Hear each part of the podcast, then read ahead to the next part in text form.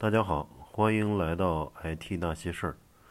呃，首先先说一个好事儿啊，就是上周在微信听书里面，呃，本档音频节目啊一度排到了互联网的前五名啊，所以希望大家嗯多多分享啊，然后听的人多了，然后去录的这个动力更足一些啊。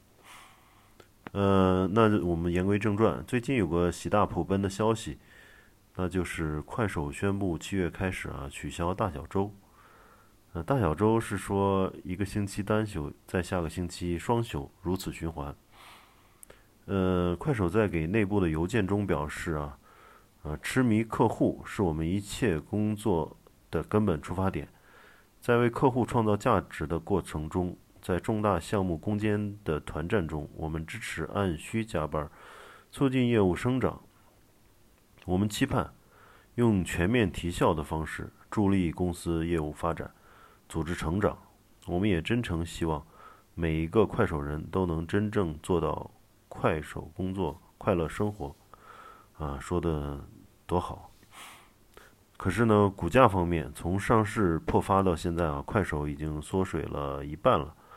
呃，截至今天，快手的股价为一百九十一港元每股。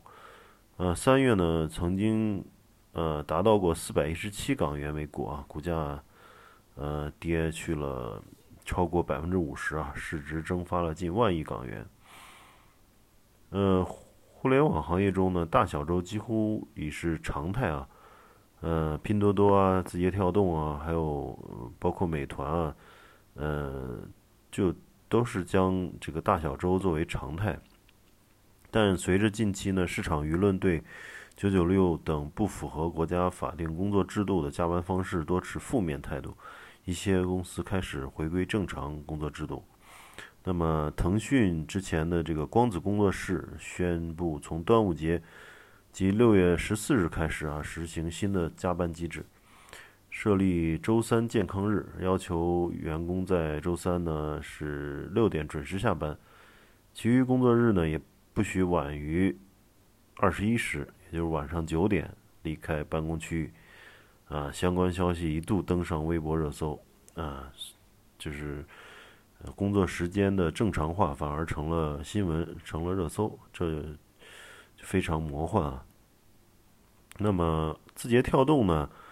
也是，呃，做了一个调查，呃，经过调研呢，三分之一的人是不支持取消大小周，三分之一的人支持，啊，现在属于这种势均力敌的这种情况，是否取消大小周呢？高层暂时还没有结论。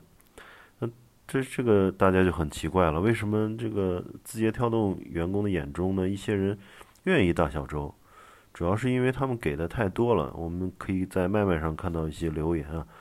一个刚加入、刚跳槽加入字节跳动的员工表示，如果取消了大小周，自己每年损失十万元收入。他说，当初加入字节，这部分收入是算在薪酬总包里的。那么一些人加班一天就有几千块收入。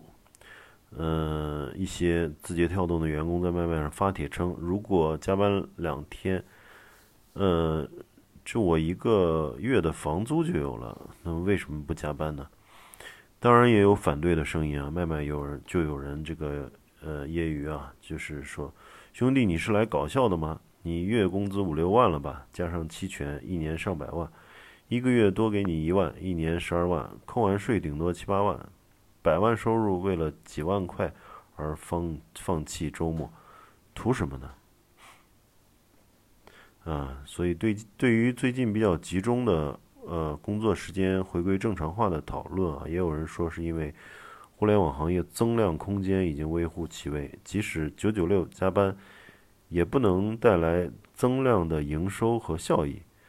嗯，它和前几年的这种蒙眼狂奔啊、抢占市场时期不同，因此大厂也不见得就愿意付那份两三倍的加班薪资啊。其实，总之啊，再拉长几十年，工作时长回归也是大概率的必然。毕竟呢，人工作是为了更好的生活。呃，在某个阶段，特别是目前中国的这种高速发展阶段，呃，城镇化大发展，呃，新一线的和新二线的这种打拼者啊，呃，都有这种房车啊、子女教育啊、改善生活啊、阶层跃迁等等各方面的这个刚需。那这种这种奋斗和努力啊，是很多人的选择。嗯，适当的也不能说适当啊，有的人甚至牺牲了一些。